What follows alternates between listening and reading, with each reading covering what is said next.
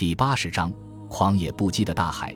日本人是敏感而谨慎的民族，他们对葡萄牙人的计划心知肚明，那就是在让他们成为基督徒后，葡萄牙人就会不择手段地剥夺他们的土地和财产。因此，他们并不接受葡萄牙人示好，更不会渴望由葡萄牙人来统治了。这或许正是他们杀害如此众多的耶稣会教士的原因之一，而后者对此一无所知，因为这些日本人非常疼惜自己的妻子。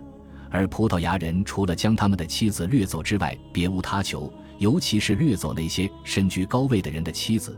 这样，若日本丈夫想要换回自己的妻子，葡萄牙人就可以为所欲为的提条件了。我在三印时发现，莫凯愤怒地补充道：“葡萄牙人的通奸、野心、贪财和贪吃是印度人未能轻易地变成基督徒的最主要的原因之一。”这个法兰西人当然有针对葡萄牙人的种种偏见，然而如果没有一个有效的帝国保护伞的庇护，传教士们确实无望取得重大的进展，而且还有很多人殉道。奇怪的是，当印度教徒和基督教徒遭受到的迫害越来越多，而当年驱使瓦斯科达伽马来到印度的对穆斯林的敌意却沉默了很长一段时间。这不是因为穆斯林没有造成威胁。一五二四年。一个名叫巴布尔的乌兹别克军阀，经由阿富汗的山路闯进印度。他的血统可怕至极，父系是帖木儿一族，母系是成吉思汗的后代。巴布尔决心夺回他应得的遗产，他建立了帖木儿家族的德里帝国，欧洲人称其为莫卧儿帝国。莫卧儿人横扫北印，但他们没有海军，无法在海上挑战葡萄牙的霸权地位。而葡萄牙人出于实际考虑，拒绝与他们交战。让西方人更加惊恐的是，日益强大的奥斯曼帝国终于将他的注意力重新放在东方的海路上。穆斯林与基督徒的海战从印度打到印度尼西亚，但奥斯曼帝国从来没有十足把握让自己的海军力量越过红海。一五三八年。一支由八十条战船组成的庞大舰队从埃及出发，发动了圣战，准备一劳永逸地报复葡萄牙异教徒的邪恶行径。但第二次底乌战役以葡萄牙人的全面胜利而告终。一五五七年，土耳其人的威胁永远地被解除了。一五六五年，在距离葡萄牙的活动中心更近的地方，曾一度不可一世的皮舍耶纳切罗王朝终于败在邻国穆斯林苏丹的手下。苏丹的大军兵发海岸地区来驱逐葡萄牙人，殖民者在经历了一次严酷的十月围城后，只得盘踞在果阿。而在那之前很久，帝国的大多数随心所欲的垄断者早就开始认为，和根除穆斯林相比，与穆斯林商人结盟更有利可图。持同样态度的还有与日俱增的通缉犯和从舰队逃出来在亚非四处游荡。通过婚姻进入当地的贸易网络，并接受了当地的生活方式和信仰的人，很多人以当帝国的掮客为生，久而久之，几乎都看不出那是个葡萄牙人的帝国了。在东非，一种金钱之上的共存局面建立起来，并一直延续到16世纪70年代。彼时，一位年轻的葡萄牙国王染上了讨伐的狂热，派遣新的军队在印度洋沿岸屠杀穆斯林。随着16世纪的临近，十字军舰队日渐衰落，原因很简单：愿意并能够随时航行去东方的葡萄牙人不多了。死亡的阴影永远跟随着探险家们，但在轻视生命的时代，冒险的回报是值得以命相搏的。期盼天堂而恐惧地狱的人渴望成为十字军战士，出身贫寒的人渴望一睹东方的富庶。而精英把持着财富不放手，信仰最终在疾病、饥荒和暴风雨面前不堪一击。就连虔诚的人也开始怀疑上帝是否真的选择了他们来实行他的计划。不管是不是基督徒，葡萄牙最伟大的史家在16世纪中叶悲叹道：“现在看来，由于我们的罪孽，或是某些不为我们所知的上帝之名，在我们的船队深入的埃塞俄比亚这块伟大土地的入口。”他以致死的热病的形式，放置了一个手持火箭的险恶天使，阻止我们深入内陆，找到灌溉这个尘世乐园，并从那里流向大海，流向我们征服的很多地方的泉水、金河。在瓦斯科达伽马首次航行之后的三十年里，大约有八万葡萄牙男人，还有一些女人前往殖民地。大概只有八千人后来回国了。对于一个男女老少加起来不过一百万人口的国家来说，这是个难以承受的损失。当可怕的瘟疫再次袭击葡萄牙，导致无数人丧生时，王国各处的市镇和村庄呈现出一片荒芜衰败的惨象。多亏东方的魅力渐渐褪去，才避免了全面的崩溃。绕过非洲的航行曾经是个致命的障碍，如今却也早已变成了乏味的家常便饭。没有新的海岸可供探索，没有新的种族可以遭遇，也没有新的星座可供制图，最终找到巨大财富的希望也十分渺茫。葡萄牙人仍然坚持着旧制度，即把水手和士兵分开。两者均由出身高贵的人，而不是能力强的人来负责指挥。在船上斗殴也令人沮丧地变成了海上日常生活的一部分。当收取佣金的商人们在两千吨吨位的船上堆满货物后，斗殴就愈发频繁。那种船在设计时只考虑了承载能力，而没有考虑是否适航或舒适。自瓦斯科达伽马的时代以来，舰船的设计几乎没有什么变化，都是船楼滞后。船体呈球状，这种船体积越大就越是头重脚轻不稳定。它们负荷了过多的货物和乘客，船况不佳，船员也都是些生手和奴隶。每四条船就会有一条遭遇灾难。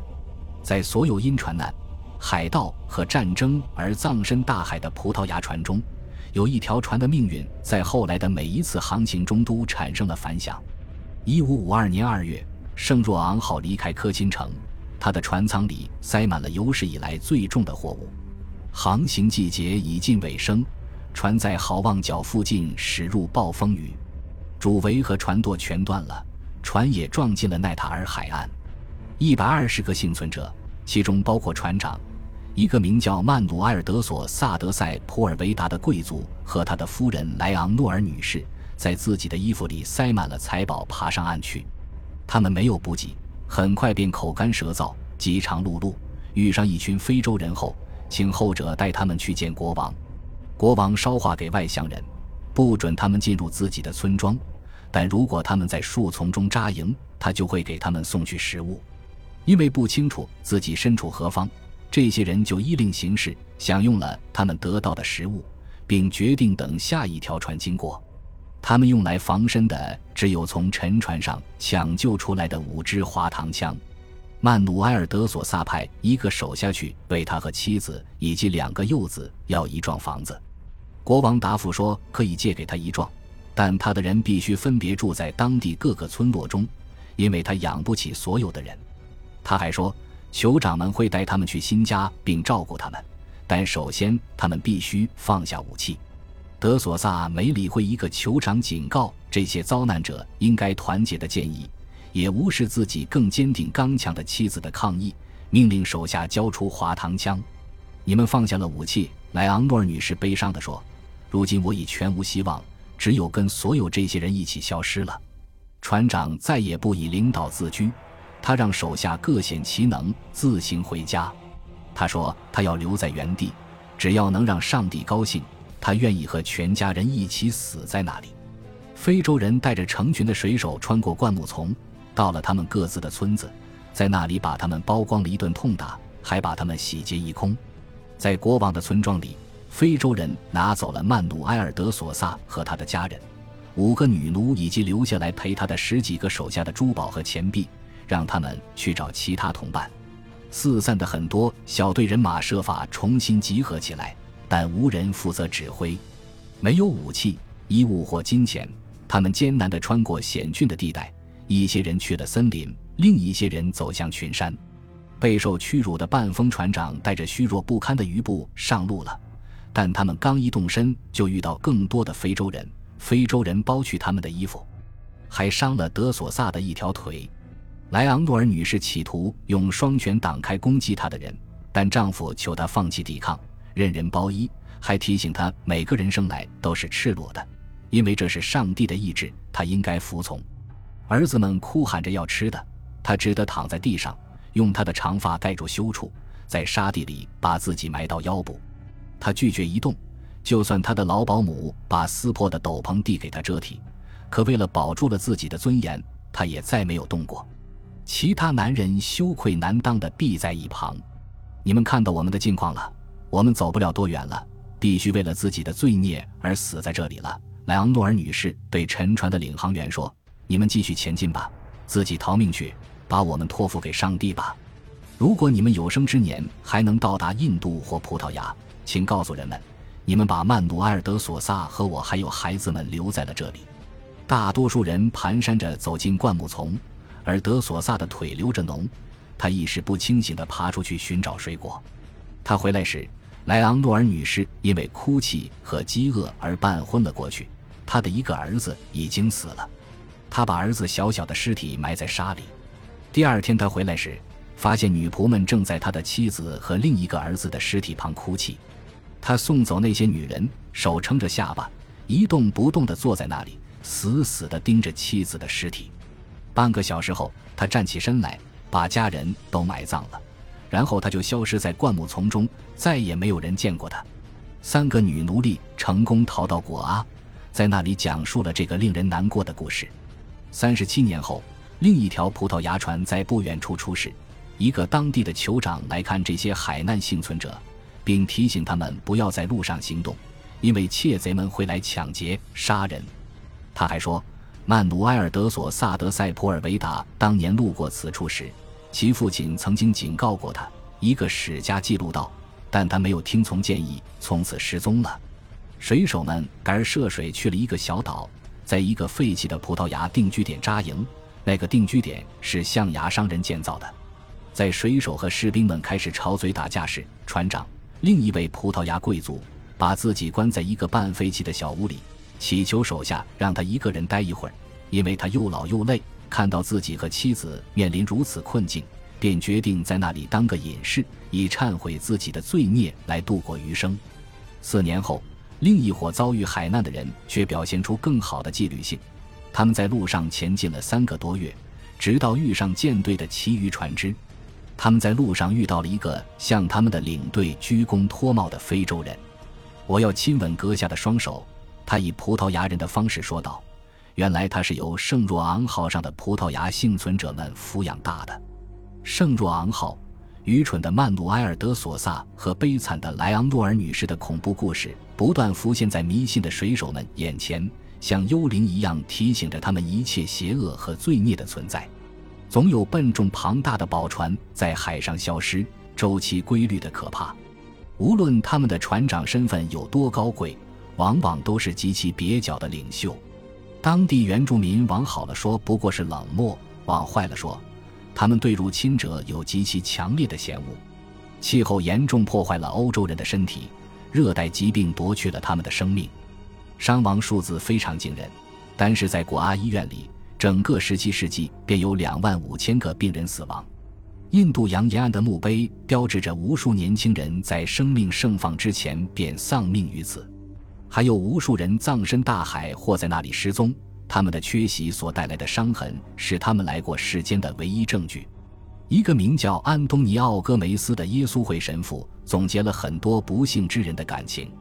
17世纪40年代，戈梅斯本人也曾在斯瓦西里海岸遭遇海难。他走去最近的村子，求见当地的酋长。一个皮肤粗糙、胡须灰白的老人出现了。